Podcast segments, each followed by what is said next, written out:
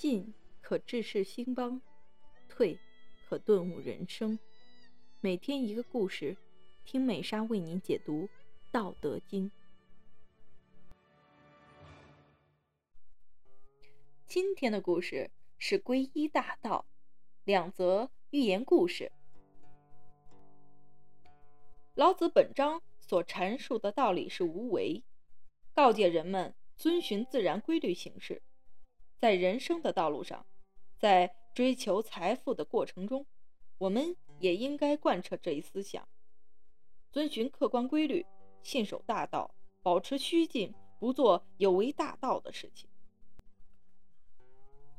春秋时期，有两户人家，一家住在齐国，姓国，十分富有，远近闻名；一家住在宋国，姓项。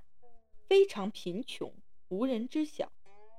一天，姓项的穷人听说齐国有这么一家姓国的人很有钱，便专程从宋国跑到齐国，向姓国的请教致富的方法。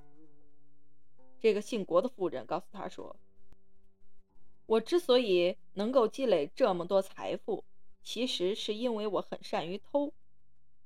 我只花了一年不到的功夫。”就不愁吃穿，两年下来就相当富足，而三年之后，我就土地成片，粮食满仓，成了方圆百里之内的大户。而在我富有之后，便向周围的穷人施舍财物，大家也都得到了我的好处。姓向的穷人听了，便觉得自己已经知道了方法，还没来得及听进一步的解释。就匆匆离开了。他以为姓国的致富发家就靠的是偷盗。他将姓国所说的“偷”理解为翻越人家的院墙，撬开人家的房间，然后将自己能看到的，并且手又能拿到的东西，通通拿到自己家里。如此便会很快致富。他回到家后，四处偷窃。过了段时间，他便被官府逮住了，人赃并获，也因此被判了罪。可怜的人不但清退了全部赃物，而且还被罚没收了他以前的所有家产。这下，本来就穷的他，彻底成了一个穷鬼了。姓向的想来想去，觉得是姓国的那个人骗了自己。最终导致自己的结局。于是，他又千里迢迢的到齐国去，找到那家，说：“你骗我，说偷可以致富，我按照你说的办法去做了，可是犯了法，害得我连家产都没有了。”哼，姓国的便哈哈大笑，问他说：“那你是怎么去偷的呀？”于是，他说：“我自己翻门撬墙偷进去的呀。”姓国的一听，又好气又好笑。嗨，你怎么这么糊涂啊？你那天啊，根本没听懂我说的是什么意思。你现在听清楚了。我们知道，天有四季变化，地也随着四季而产生丰富的物产。我所偷的就是这天时和地利呀，雨水双露。有助于我庄稼生长，山林提供给我造屋的材料，湖泽给我养殖的特产。我能够在陆地上偷飞禽走兽，在有水的地方偷鱼虾龟鳖。而无论是庄稼和林木，还是禽兽，还是鱼虾龟鳖，这些东西都是大自然的产物。原本并不属于我，我正是依靠自己的辛勤劳动，在自然界里获得财富，既不触犯法律，也没有灾祸。而你是怎么获得的呢？姓向的听了这番话，非常惭愧的离开了。再看另一则故事，从前。在南美洲地区，有一个年轻人，一心想要发财。在他的脑海中，最快的发财手段莫过于学会炼金术。于是，他便投入自己仅有的钱到炼金实验中。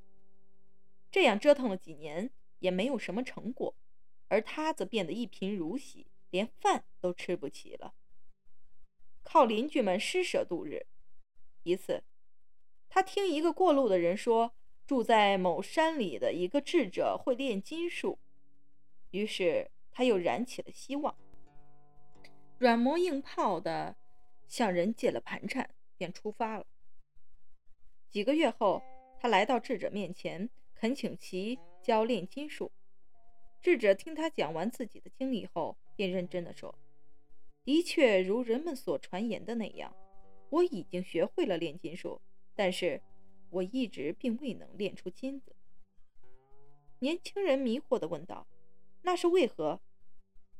因为炼金的材料还不齐。那现在还差什么呢？现在唯一缺的就是三公斤香蕉叶下的白色绒毛，而这些绒毛必须是你自己种的香蕉上的。如果你能收集到这个东西，到时我们便一块儿来炼金。年轻人一听。便很高兴地回家了。他一回家，便立刻在自家荒废多年的田地上种了香蕉。另外，为了尽快收集香蕉绒毛，他还开垦了许多荒地来种植。每当香蕉成熟后，他便小心地将白色绒毛刮下来保存好。同时，为了能生活，他也顺便将这些香蕉都弄到市场上卖掉。结果几年之后，由于卖香蕉，他的日子也逐渐阔绰起来。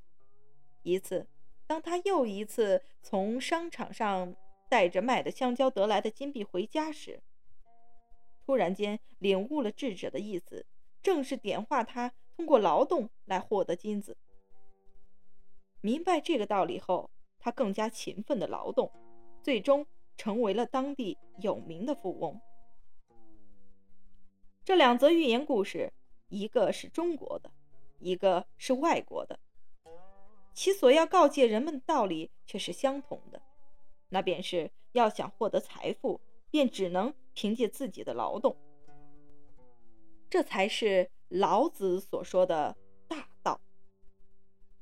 而偷盗、炼金术，则代表了邪径，其结果不仅不能达到目的，反而会使人遭到危险。进一步讲。无论做任何事情，都有一个大道可走。舍弃大道而走邪径，都是表面聪明，其实愚蠢的行为。亲爱的听众朋友们，今天的内容已播讲完毕，期待您的订阅与关注。我们下期再见。